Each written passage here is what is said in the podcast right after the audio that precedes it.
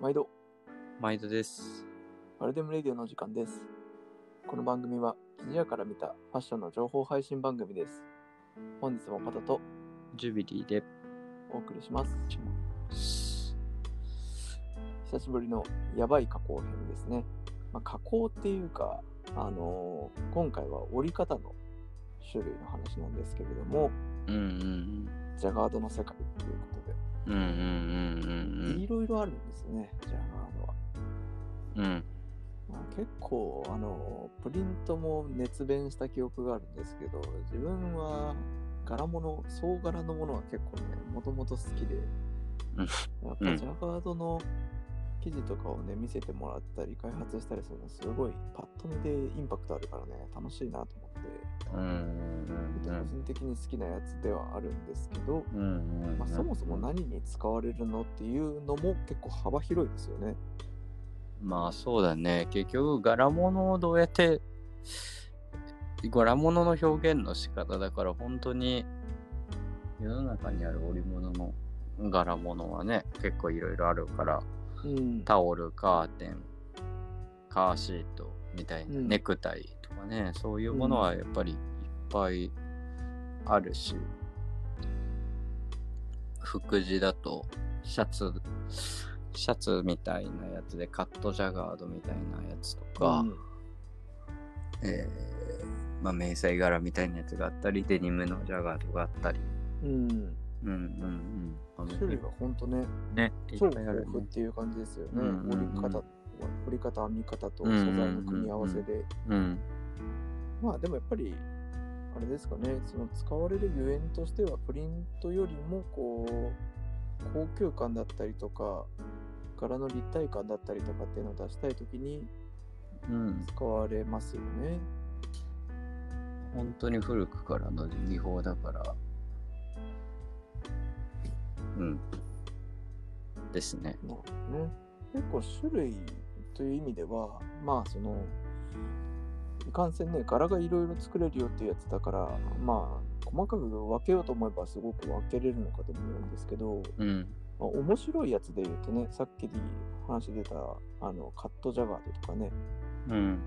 あとフクレジャガードとかね、うん。昔流行った素材とかであったりしますよね。うんうんうん。そうだね。カットジャガードっていうのは、その、そう、そもそもシャジャガードの原理のところになるんだけど、うん、結局いろんな糸をどれだけ飛ばすのっていうことで作るんだけど、カットジャガードはその飛んだ糸を切って、えー毛にし、毛みたいにしてみるとか、うん。まあその逆側を、うん。シャツとかネクタイで使われるのは逆だよね。あの、うん。ビラビラしてない方を表にしたり、靴下とかもね、ットジャガードだけど、えーにしたり、フクレジャガードは逆にその飛んでる層、あの、えーなんだ、膨れてる層と横だけ飛んでる層を作って、えーぼっこりさせたりとか、うん、まあまあまあ言葉で言うのが難しいのがジャガードですね。間違いない。そう。だこれどう、ああ、うんか。でも、あれですよね。なんか昔は、その、門紙っていうか、えっ、と、うんいわゆるあの、なんていうのかな、展示の紙みたいなやつで、それをこう読ませていくと、ここを飛ばす、ここを飛ばすっていうのが、こう、指令が飛んで、でそこをこう飛ぶように折っていくんだけど、今はもう機械でそれが整備できるんですよね。うんうんうん。そう。昔はね、あれだよ、人だよ、人。空引き。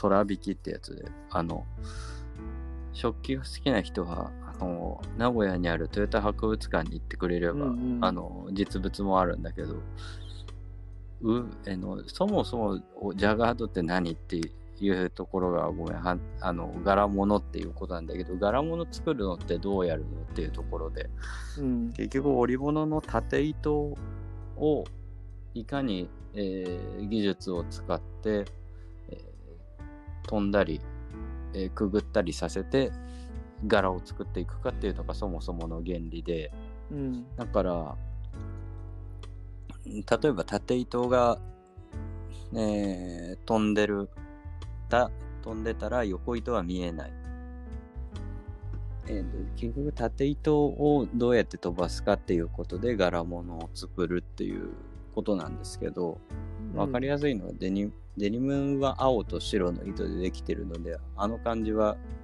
分かりやすいと思うんですけど縦糸がいっぱい飛んでるから青に見えると、これ逆だと白に見えると、うん。でそれを細かく青白青白ってやっていくと、えー柄にしたり柄じゃなくなったりできると。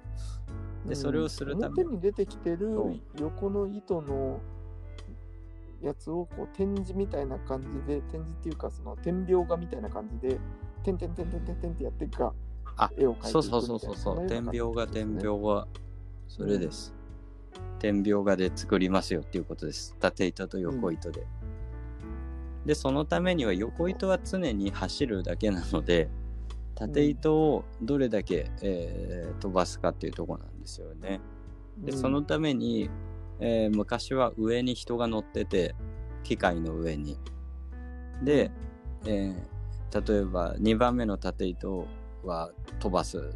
3番目の縦糸はくぐるとかって言って飛ばす糸だけ引っ張ってたのかな、みたいな感じでシュシュ2人1組でやってたりして。やば。そうそう。で、それが時代が変わって機械ができましたよって言って、パンチカードっていうオルゴそこでパンチカード。パンチカード、丸い穴が開いて、よくオルゴールに、えー使ってる、えー紙みたいな、門紙っていうんだけど、そういうのを使って、えーだから、パンチカードの丸、穴の開いてるところに来ると、えー糸が飛ぶとか、飛ばないとか、そういうものができてきたと。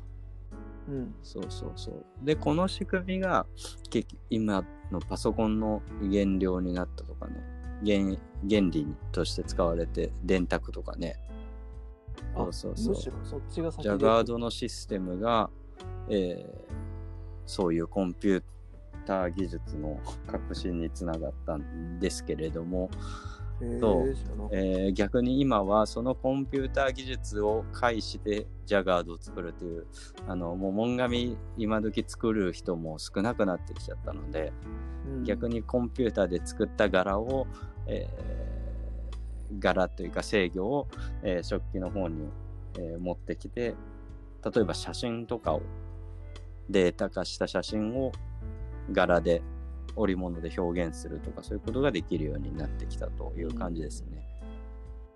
うん。だからいろいろあのージャガードと一言で言ってもさっき言ったネクタイみたいにネクタイを作るシルクの細い食器で作るジャガード織物もあるしタオルみたいなぼもこもこしたパイル織物に用のジャガード食器もあるしウールのジャガード食器もあるし、ううんん、だから本当にジャガードの食器をいろんな、えー織物の機械に乗せることでさまざまな種類があるという感じですね。うん。なるほど結構個人的に好きなやつはねやっぱデニムのジャガードが僕はすごい好きで、ひねくれてるよね完全に。うん、メジャージャガードの中でもねメジャーじゃないと思うんですけど。そうそう。やっとこの23年見る人が増えてきたんじゃない？そうですね。なんかコレクションでもねそのルイ・ヴィトンがずっと使ってたりとうんうんうん。か、グッズも使ってたうんりとかね、うん。もあるしあとはなんかあのー結構でっかい柄とか太い番手の糸で、ん。こうがっつりした柄を出してるのが僕はねやっぱ好きで、うん前見たことあるのはタイガーカモを、うん。うんえー、とデニムで作ってるやつとかなので、うんうんうんもうそれを結構すごい洗い込んだ見本とか作ったらねすごいかっこよくて。ね、うんうん。うん、やっぱりこう糸が飛んでる分で、その洗うとその分がすごく膨らむから、うん。それをね太い糸とかでやったりすると強烈な柄が出てきてうんうんうんうん。かっこいいですよね。そうなんだよね。結局その縮率を、えー、祝律っていうのが出てくるから余計ね柄の表現も、えー、いろいろ多彩になってくるよね。うん。逆に縮む糸を使ったりしてねその柄の部分はギュンって縮ませたりっていうこともできるし。ね。そうそうそうそう、うん。これ。でもあれじゃないですか、結構うん。お箱なんじゃないですか。全然お分かじゃないよ。もう難しいもん。え？難しい。難しい。やっぱりジャガードはねあのーこう柄のピッチの話になってくるとさっきの縮む縮まないっていうのがあるからそう糸によってこの柄で設定しようと思ったけど、柄がこうなんだ縦縦に伸びちゃったりとかここに伸びちゃったりとかっていうのもあるし、そうだよね。うまくいったかうまくいかなかったか、もう一瞬で分かっちゃうから怖いそうですよ。そうそうそうそうそうそうダメだこれっつって。個人的には結構過去にやったのだとこう 3D 効果をどうやって出すかとかあとは、なんだったっけ？3D 効果をどうやって出すかとかあとカットジャガードとかね。うん、うん。だ本当にあのコレクションブランド好きな人はよく見るかもしれないけど花花とかね人おんうん。女の子の髪の毛とかねギャルソンだったかな。うん。うん。みたいなところを、えービヨーンって横糸飛ばしてそれをカットすると髪の毛になるとかね、そうすごい花びらになるとかね、うんうん。そういうのは結構世の中に出てたりただそれもき切る人80代のおばあちゃんかなんかとか僕も作ったんだけどさ、うんうん。80代のおばあちゃんかなんかが切ってくれてもう手で切るしかないからね。うん。うんえらいことですねそう。あの短いカットだったら別に単発の男の子の髪とか仮に作るんだったら それは機械でできるんだけどあの、うん。毛をファーあの掃除機みたいなので吸う機械があって150センチの幅の掃除機みたいな。でそれで、うん。あの毛を立たせといてそこにカッター入れるみたいな感じでそうそうそう。だから有名なのあのーキャピタルなんとかのジャガードのニットあるじゃん。いわゆうんるインターシャって呼ばれる。ああいうのとかそうやって通してるよね。うん。なるほどね。確かに、靴下とかもね、そういえば、そうそうそうそうそうそう。同じ同同じ。じ原理で結構網でから出てるやつありますもんね。それも好きだなそう。あれもいろいろね、あるから、ジャガードのを作るって言っても、そうやってカットして薄くす作ることもあれば、逆にカットしないでやると、2本、3本、4本の糸が1枚のところにあるわけだから、ごっつく、えーうん。なる生地もあったりとか、本当に壁画みたいなものを作ることもできるし、うんうんうん。そうっすね。ポール・スミスだったかななんかコレクションのアイテムでね、めちゃくちゃ、なんかかっこいいブルゾンもね、そういえば先月ぐらいに見たんですけど、それもすごかったですね。なんかあのーリゾート地というか、なんだったっけな。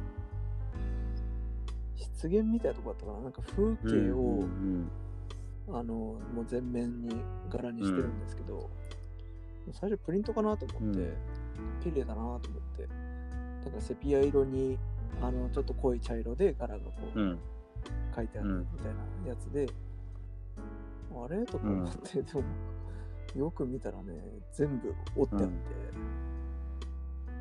強烈にかっこよかったですね。そうだよ今本当にそういう繊細なものをいかに表現するかっていうのがプリントは多くなってるけどジャガードにね表現されるとやられたなった感じがするよね。プリントだとやっぱ平面だけど、ジャガードの方がこう角度によってその影の感じも変わったりねするから余計、そうそれをね扱う本当魔術師みたいな人が富士吉田におって女性のデザイナーさんで、うんその人の作品本当にすごいんだよね。うん。うん、でもなんか本当ね、単純にこの生地の織物をこうデザインするっていうのとまたちょっと別との才能というか、うん。絵としてそれを表現できるアーティストみたいな人が、まあ、ね、細かいものになるほど必要になってくる世界かもしれないですね。そうそう。しかもそれをさ、さっきたドット絵って言ったけど、まさにそれで、それを組織で表現しなしたりしなきゃいけないから、かつ縦糸と横糸の光沢さとかさ、うん、素材によってもその、えー雰囲気も変わってくるから、ううんん。